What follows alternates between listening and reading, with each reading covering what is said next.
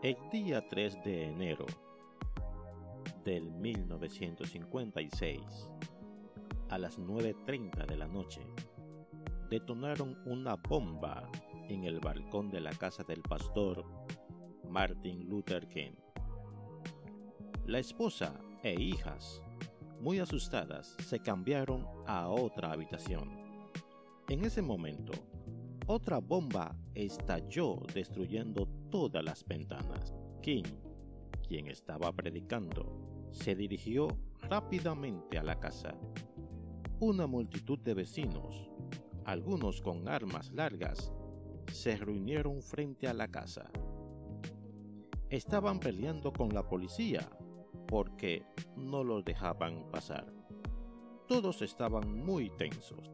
En ese momento, King salió del balcón medio destruido y alzó las manos y dijo, en tono tranquilo, Mi familia está bien. Por favor, eh, dejen sus armas y vuelvan a sus casas. Los problemas no se resuelven con venganza. Recuerden las palabras de Jesús. Los que tomen espada, a espada perecerán. No importa lo que hagan nuestros hermanos de tez blanca. Nosotros tenemos que amarle, demostrar que le amamos. Debemos vencer el odio con amor y entonces tendremos la victoria. Vuelvan a sus casas, por favor, con la convicción de fe. Al escucharlos, sus vecinos de tez oscura comenzaron a volver a sus casas. La policía, conformada por personas de tez blanca, confesaron que si en ese momento el pastor Kim no hubiera dicho nada, no habrían sobrevivido a los ataques de los vecinos.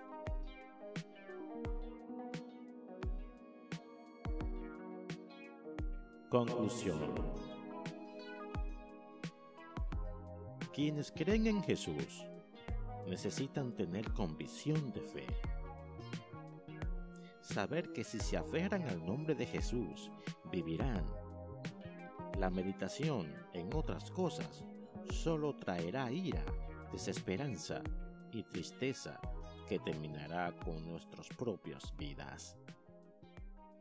Pero el nombre de Jesús nos da esperanza. La fe en Él nos dará la victoria final. Nadie puede vencer a quien tiene fe.